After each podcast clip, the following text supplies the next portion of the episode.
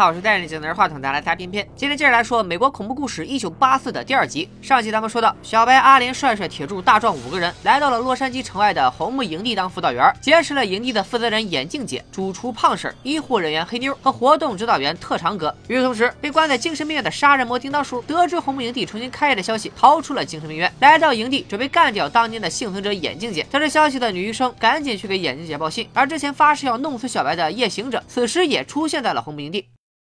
咱们先来说说女医生这边的情况。她来到红木营地，让眼镜姐赶紧下山躲避叮当叔的追杀。但眼镜姐肯定不能同意啊！上午刚喊了口号，要让生活充满满满的正能量，现在还没见到叮当叔本人呢，光听他的名字就跑路，脸都被打肿了好吗？说着从抽屉里拿出了把枪，管他什么叮当叔、哐啷叔，都是一枪的事儿。看眼镜姐这么头铁，女医生也没啥好说的，人家有枪，你跟他讲什么道理？随后就开车离开了营地。漆黑的夜晚，独身的女人，嗜血的杀人犯，接下来的剧情大家都猜到了吧？回去的路上，女医生的车突然爆了胎，就在她一筹莫展之际，后面突然。开来一辆车，从车上下来的正是叮当叔。女医生当场吓尿了，只好来一招玄学护体。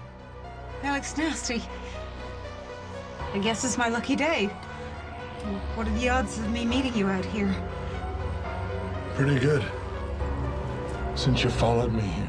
叮当叔也没废话，直接把女医生给干掉了。这个故事告诉我们两个道理：第一，脱离队伍独自行动的妹子领便当的概率非常大；第二，靠玄学护体是没有多大用的，还不如像小白那样多跳健美操，到时候还能跑得快一点。咱们再把镜头转向营地里，除了小白之外，其他人根本没有意识到危险的来临，继续喝酒吹牛。可小白丝毫提不起兴致，他一直在想头戴哥和叮当叔的事儿，还有那个神秘的鬼来电。此时电视上报道了一则新闻：毫木营地的加油站附近发生了一起命案，警方还在追查凶手。恐怖片常规套路之四：一开始知道危险来临的必须只有主角一个人。想要让其他人来看电视的时候，刚好新闻播完了，开始播起了广告。其他五人都以为是小白惊吓过度，没有把他的话当回事。小白还想为自己辩解几句，眼镜姐走了进来，他提醒所有人赶紧休息，并且只给二十分钟的时间熄灯。时间一到，准时熄灯，特兰哥只好带着男生们离开。其他人走后，屋子里只剩下了阿莲和小白两个女生。阿莲安慰小白，她明白小白刚搬到民风淳朴的洛杉矶就被人入室抢劫，现在有些疑神疑鬼也正常。为了让小白振作起来，阿莲主动讲述起自己小时候被送去减肥夏令营的悲惨遭遇。小白心说，要比惨，那你肯定比不过我。随后就讲起了自己的故事。去年夏天，小白和相恋多年的男友终于携手步入了婚姻的殿堂。小白还在憧憬着美好的未来。婚礼上，只要男友说出“我愿意”三个字，两个人就会正式结为夫妻。但男友居然犹豫了，他突然质问起一旁的伴郎，为什么要在新婚前一天进入小白的房间，而且一待就是一宿？这下小白慌了，他解释道，伴郎来他房间只是因为他自己害怕，不敢一个人睡觉。两人一个睡沙发，一个睡的床，啥也没有干。这事儿我不知道你们信不信，反正小白男友是不信。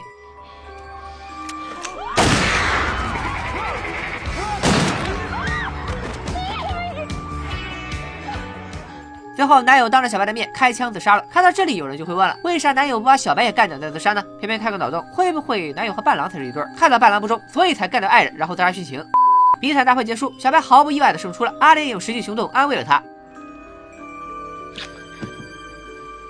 场面一度非常局里局气，为了避免尴尬，小白借口去外面透透气。咱们不妨先来看看男生们的情况。从女生宿舍离开后，铁柱、大壮、帅帅和特长哥来到了浴室洗澡。可是营地条件太差了，连毛巾和肥皂都没有。精致的帅帅哪受得了这种罪，决定回车上拿自己的毛巾。眼镜姐作为一个时间观念超强、说一不二的女强人，说熄灯就熄灯。走在路上的帅帅被吓了一跳。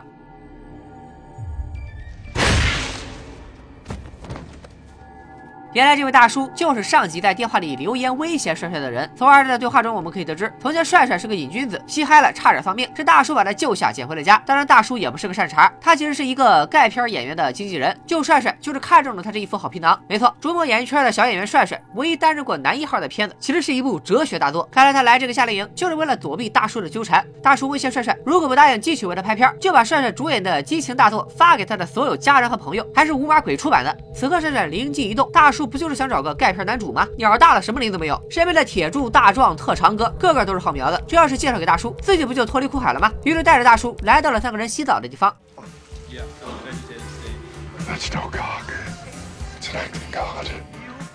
帅帅懵了，男人偷看男人洗澡，这个世界怎么了？帅帅趁大叔看得入迷，赶紧溜了。大叔还沉浸在拍 gay 片赚大钱的美梦中，突然就被身后出现的神秘人一刀穿了糖葫芦。营地有风险，偷窥需谨慎。正在洗澡的三个男人却并没有发现异常。我们再把镜头转到小白这边，跟阿莲谈心之后，他来到湖边透气。这时湖面上突然浮现出一具尸体，正是之前被叮当叔干掉的女医生。小白吓得要逃走，一回头却看到了夜行者。小白很不解，为什么夜行者会找到这里？夜行者表示自己受到了撒旦的指引，一路找到了小白。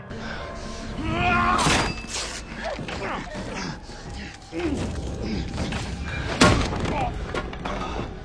大哥，既然这么弱鸡，咱们就别装逼了，行吗？你到底是夜行者还是夜憨憨啊？随后两个人就开始了我追你，如果我追到你，我他妈的就削死你的游戏。就在夜行者马上要追到小白的时候，旁边的草丛里突然窜出来个神秘人，一把将夜行者扑倒了。居然是之前消失的头戴哥，他究竟是何方神圣？先是被割了耳朵，又被钉在了门上，现在又拦住了夜行者，这人是属小强的吗？怎么杀都杀不死。被拦下的夜行者心态爆炸，一刀就划开了头戴哥的喉咙。看着倒在血泊之中的头戴哥，夜行者收起刀，继续追赶小白。与此同时，正在医务室整理药品的黑妞妞听到了一阵钥匙碰撞的声音，回头一看，正是我们的好朋友叮当叔。看着黑妞一头亮丽的秀发，又想起了自己的地中海。叮当叔不仅握紧了手中的刀子，黑妞遇到了危险，小白也在一路狂奔，躲避夜行者的追杀。他跑到了一处电话亭，想报警，却发现电话线真的被切断了。手足无措之际，一转头发现了金发妹阿莲。小白像抓住了救命稻草一样抱住了她，哭诉自己不但遇到了夜行者，还在水中发现了一具尸体。此时夜行者也追到了这里，看着走投无路的小白，夜行者准备干掉他。You're not supposed to be here. You. How are you alive? 正常人遇到这种情况吓都吓死了，可夜行者也是个狠人，杀一次不行就杀两次，又一刀干掉了头戴哥。同时他在地上发现了一张名牌，头戴哥竟然是一九七零年红木营地的辅导员。还没等夜行者理清头绪，一转头，刚刚凉透的头戴哥再次消失了踪迹。夜行者觉得事情太过蹊跷，于是他抛下小白和阿莲不杀，转头来到营地里最大最舒适的房间。他断定住在这儿的肯定是营地的负责人。果不其然，拉了闸的眼镜姐回到屋子里，看到了等候多时的夜行者。知道夜行者的身份后，眼镜姐却没有丝毫的慌张，反而拿。出急救包帮夜行者处理伤口，可能是眼镜姐身上散发出的母性光辉打动了夜行者，他居然和眼镜姐唠起了家常。原来夜行者也是个可怜人，在娘胎里的时候就接触化学药剂，出生之后就已经中毒，简直就是恶难毒体。小时候又被秋千砸中了脑袋，癫痫发作，幸好表哥救下了他。但表哥是个从越战退伍的老兵，一直给夜行者灌输肆意杀戮的理念，给他看自己在越战中屠杀的照片，还当着他的面爆了表嫂的头。如今夜行者变成人们口中的杀人狂，跟他的表哥脱不了干系。等等，听堂叔也是越战老兵啊，难道俩人有什么联系？紧接着，夜行者又和眼镜姐聊起了头戴哥的事。眼镜姐证实，头戴哥确实是当年红木营地的辅导员，但是早就被叮当叔干掉了。那现在出现在营地里的头戴哥又是怎么回事呢？夜行者向眼镜姐透露，自己是被一个姑娘带到这里的。眼镜姐安慰他，发生在你身上的事儿都是上帝的安排，只要是替上帝办事儿，哪怕是杀人都可以被原谅。在眼镜姐一番犀利的嘴炮下，居然说服了夜行者去阻止叮当叔继续杀戮。眼镜姐这是要以暴制暴吗？这边暂时脱离危险的阿莲和小白突然听到了铁柱的求救声，两个人去跟男生们会合。原来洗完澡的三人发现了被干掉的惊人大叔，这回没人再怀疑小白说的了。阿莲推测杀了大叔的是夜行者，但特兰哥发现大叔的耳朵被割掉了。众人意识到叮当叔真的回来了。此时他们又听到了钥匙碰撞的声音，于是准备开帅帅的车离开这里。帅帅发动汽车刚开没几步，路边突然冒出一个人，导致帅帅躲闪不及，撞到了路边眼镜姐的车。这下可好，两辆车估计都报废了。众人下车一看，居然是受了伤的黑妞。这里很奇怪，叮当叔可不像夜行者是个菜鸡，好歹也是个退伍老兵，手里还拿着刀。在医务室这么狭小的空间，对上手无寸铁的黑妞，应该是一刀一个准才对。那黑妞是怎么逃出来的呢？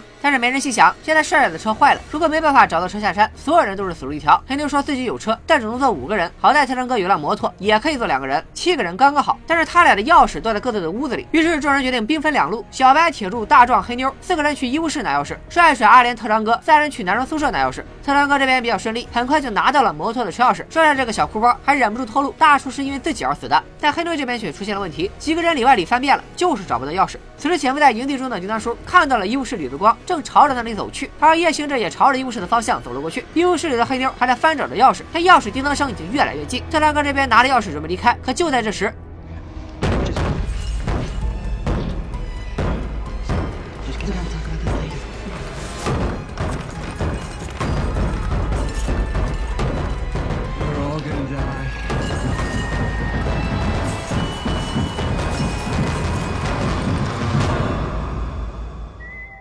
以上就是《美恐第九季一九八四》第二集的内容。随着剧情的深入，编剧的坑也是越挖越多。黑妞究竟是如何逃脱叮当叔的魔掌？如果叮当叔和夜行者都前往医务室，那么在医务室外面砸门的是谁？在男生宿舍外面砸门的又是谁？带夜行者来到红木营地的女人又又是谁？夜行者是否真的会跟叮当叔来一场生死对决呢？喜欢咩咩解说的小伙伴，还请一键三连支持一下，本期视频转发过三千，咱们下周继续解说第三集。